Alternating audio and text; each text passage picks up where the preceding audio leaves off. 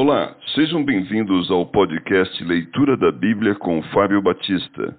A minha oração é que Deus fale ao seu coração por meio da Bíblia Sagrada.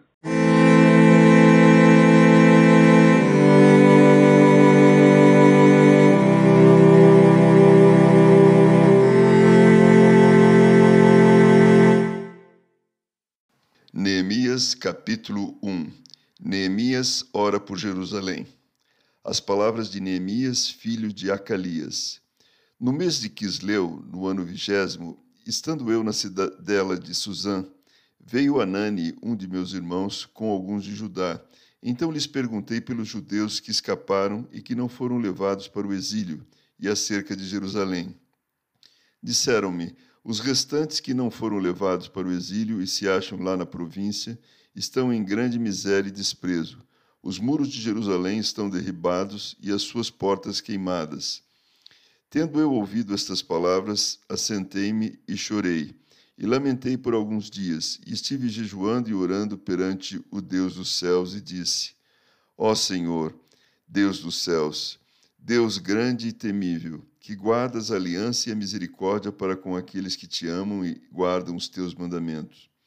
Estejam, pois, atentos os teus ouvidos e os teus olhos abertos para acudires à oração do teu servo, que hoje faço a tua presença, dia e noite, pelos filhos de Israel, teus servos, e faço confissão pelos pecados dos filhos de Israel, os quais temos cometido contra ti, pois eu e a casa de meu pai temos pecado temos procedido de modo corruptamente contra ti, não temos guardado os mandamentos, nem os estatutos, nem os juízos que ordenaste a Moisés, teu servo.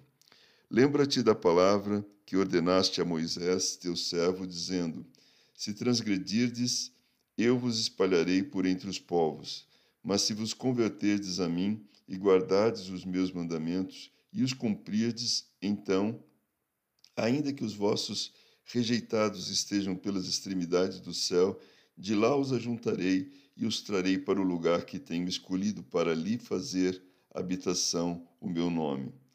Esses ainda são teus servos e o teu povo, que resgataste com o teu grande poder e com a tua mão poderosa. Ah, Senhor, estejam, pois, atentos os teus ouvidos à oração do teu servo e a dos teus servos que se agradam de temer o teu nome. Concede que seja bem-sucedido hoje o teu servo e dá-lhe mercê perante este homem.